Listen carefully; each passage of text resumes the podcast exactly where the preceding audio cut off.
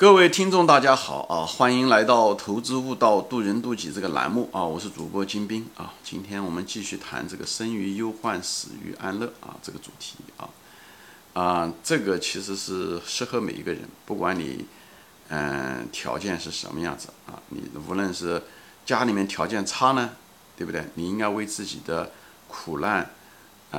你不要觉得这是一个绝望啊！你应该把它作为一个上帝给你的一个礼物啊！前面已经提到过了，他苦难会激发你的斗志，当然了，也会让你就是今朝有酒今朝醉啊！就其实是取决于你对他的一个态度，人生的一个态度啊！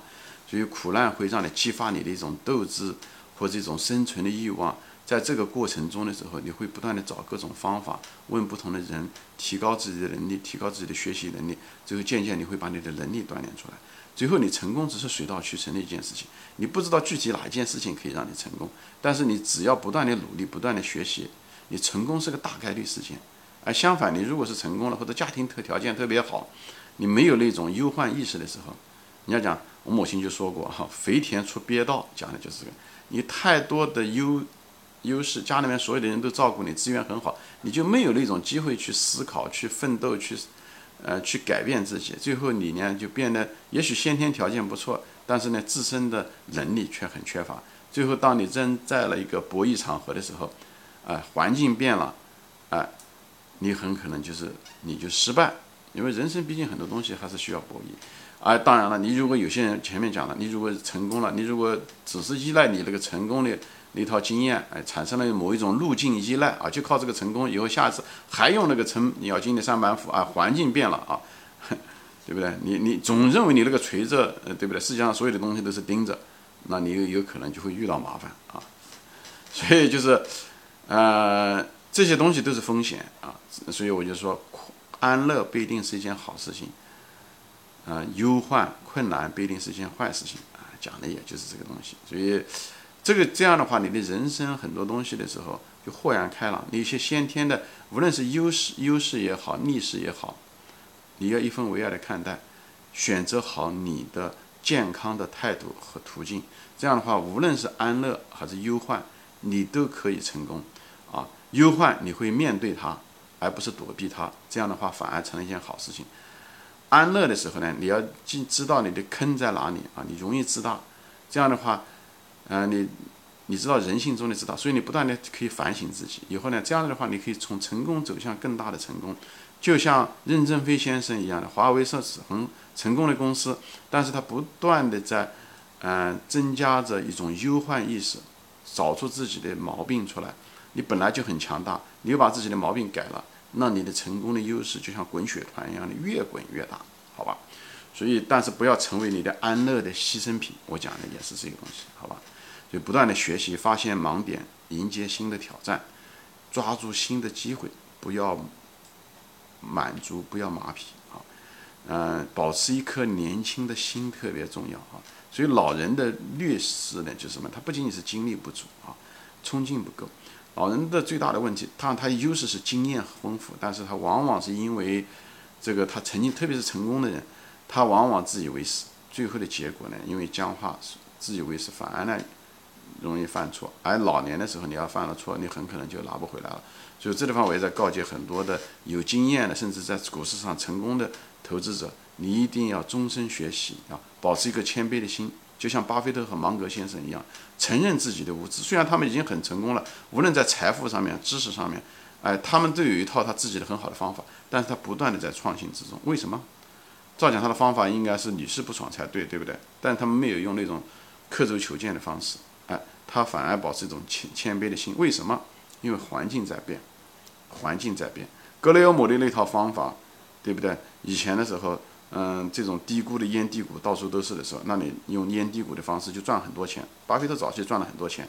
烟蒂股最后，最后那个美国的那些公募资金越来越多的时候，价值投资者越来越多的时候，烟蒂股就越来越少，因为捡烟蒂的人多了，最后地上的烟蒂就少了，所以竞争很厉害。所以巴菲特就遇到了芒格以后进行了转型。所以巴菲特是一个非常，嗯，芒格说的，他是一个巨大的一个不断学习的一个学习机器。两个老人都九十岁以上了，还在不断的学习，还在不断的尝试着新的方法。包括他们最近买的 IBM 也好，还是谷歌也好，还是 Apple 也好，都是一样，他们也在学习之中，哎，所以保持一个学习，不要自傲，这个是人的生命。生命是什么？生命就在不断的在扩宽着你的边界，而不是自固步自封。就像那个人家讲流水不腐，对不对？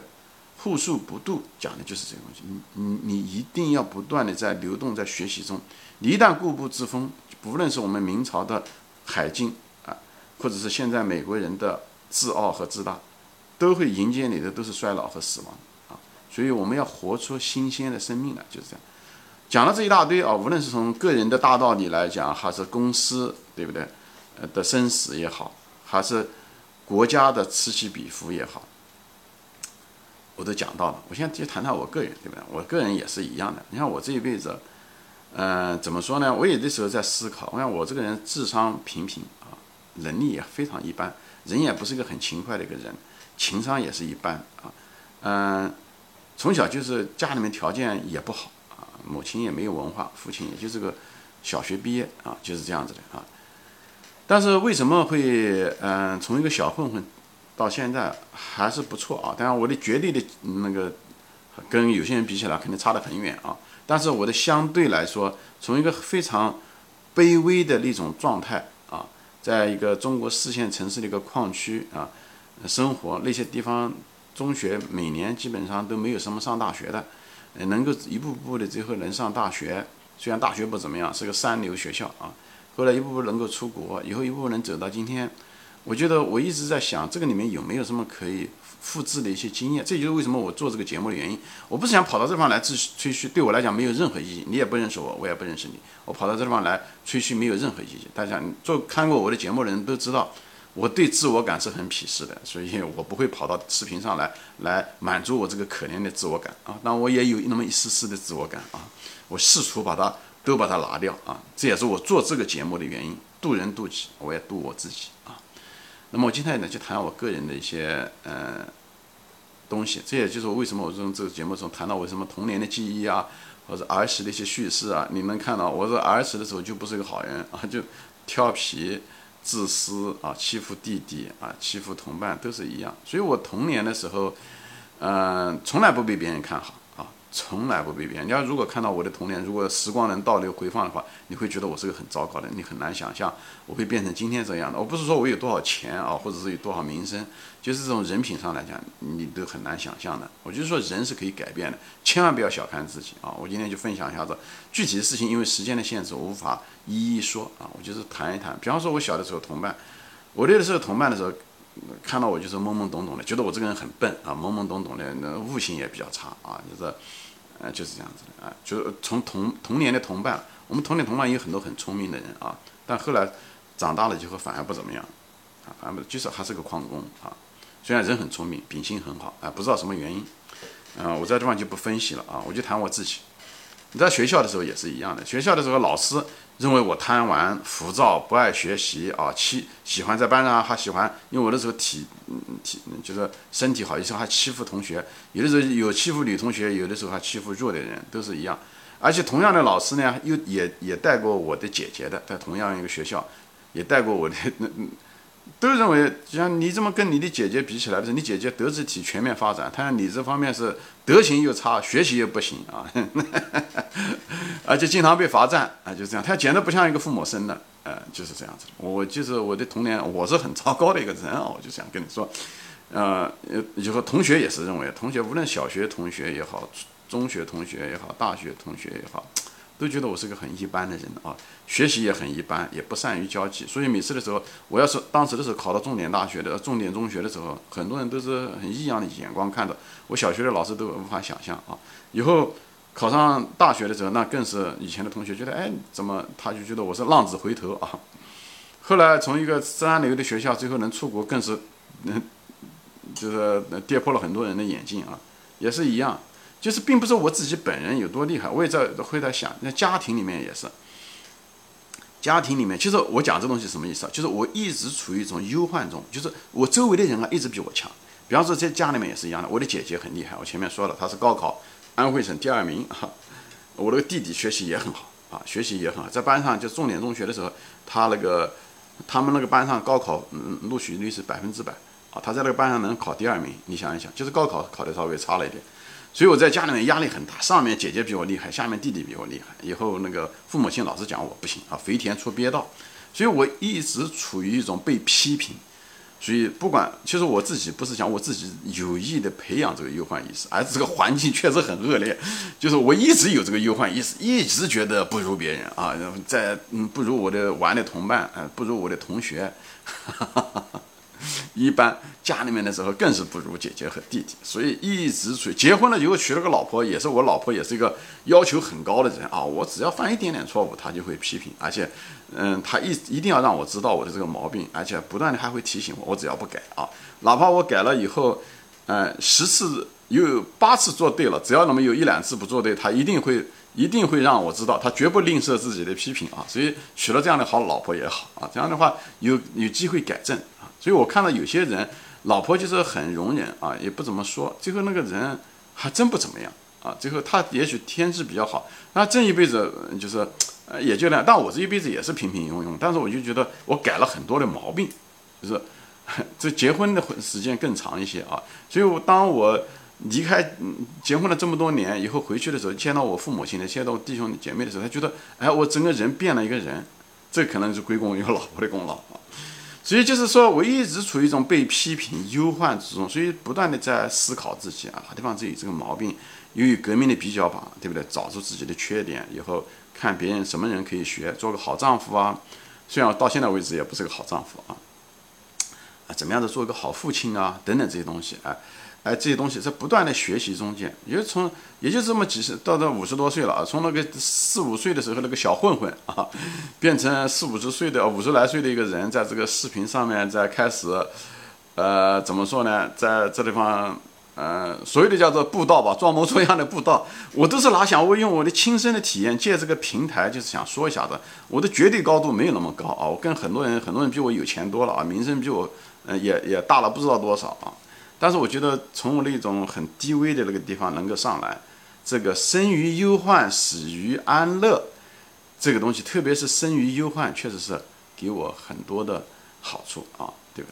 后来到我大概三十六七岁的时候，当我的生活走向了稳定，工作也很稳定，也有房子了，各个方面都有了，生活也很安逸的时候，我也变得很安逸，所以我那时候也不大就是。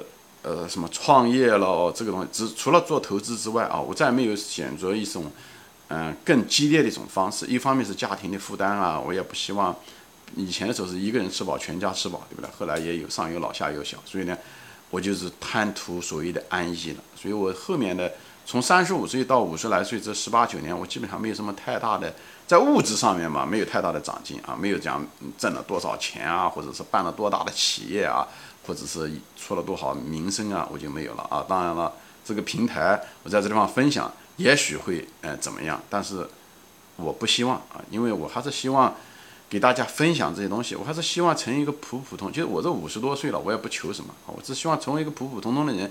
这样的话，我来去自由，我就没有什么太多的思想包袱。别人怎么看我是他的事情啊，跟我没关系。我只是一个普通的一个老百姓，所以呢，我要把它，我要放松我自己，就是。不要有任何的自大，时刻一个人时刻要提醒自己的就是这一点，因为我们人自大是我们人的基因中的一部分，动物性的一部分，所以要时刻提醒自己，哪怕一点点有点自大的时候，你马上要警醒，所以时刻警醒自己啊。所以到美，所以我就拿我的人生的经验嘛，童年的同伴、老师都得给我很多的压力啊，就同学。家庭包括到美国初期的时候移民也是的，对吧？你到美国来移民，你的身份啊，对不对？找工作啊，这些东西都是你不是别人在别人的国家，所以你要拼命的努力啊。所以这个东西都是有一种忧患意识。所以我觉得人一辈子啊，就是因为有这种忧患意识，你可以不断的提高，不断的有长进啊。所以呢，这样的才能提高啊。所以我反对年轻人读公呃，就是考公务员就是这样，因为考公务员你追求的就是一种安逸。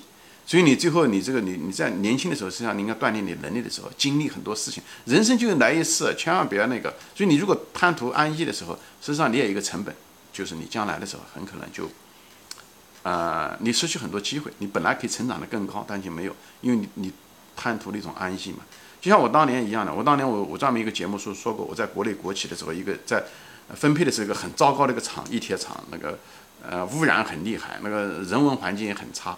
最后呢，就是迫使我呢，最后出国的时候，我就是我就是拼命的搞出国。虽然那时候出国的几率是非常非常小的，而且借很多钱，嗯，承担着很大的风险，但是我还是做了这件事情。就是因为当初的时候那个环境很恶劣，我相信如果我当时大学分配的时候，分这分配到一个非常好的一个单位，又干净。待遇很好，各个方面的时候，我相信我不一定会出国啊，我可能一辈子可能就是个政府的一个什么什么什么一个东西，或者是一个呃私营企业的一个什么东西，但最后也不知道怎么样，那个私营企业也会倒闭，对不对？政府也会精简，对不对？或者是怎么说，至少不是像我想生活的啊，所以就是那种恶劣的生活环境会刺激你去做一些中东西。如果从长远把时间拉开，把人生时间拉开的时候，你就知道那件事情，那件非常糟糕的时候困难，那种给你产生的忧患意识。神真是一个上帝给你的礼物，好吧？所以呢，我就把这些东西基本上就是就是说完了啊，就是我是给年轻人分享啊。当然，你可以一辈子不一定说要求一定要像那个什么范仲淹说的“先天下之之什么先天下呃之人什么忧而忧啊，后天下人之乐而乐啊”，你不一定要做到这一点，但是你至少要做个明白人啊，要懂得人生的这个。规律啊，就是这种生于忧患，死于安乐。你越明白这一点，越早越好。苦难不一定是苦难，也许是礼物啊，取决于你怎么样看待，好吧？行，今天就分享到这里啊，谢谢大家收看，我们下次再见，欢迎转发。